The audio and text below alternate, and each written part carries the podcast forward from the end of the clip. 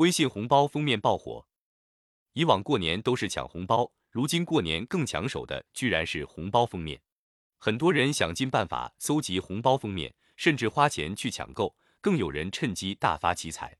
其实，微信红包封面早已不是新鲜事物，早在二零一九年，微信就出现了。不过当时只有经过企业认证的微信号才能定制和发放。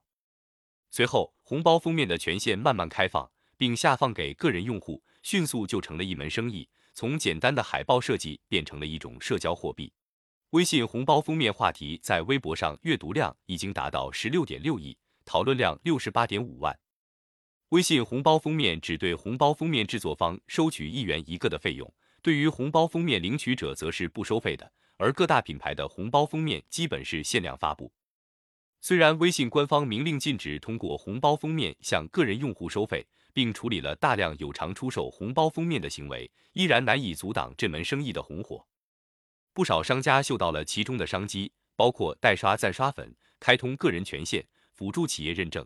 销售红包封面图案和视频，出售企业红包封面序列号等等。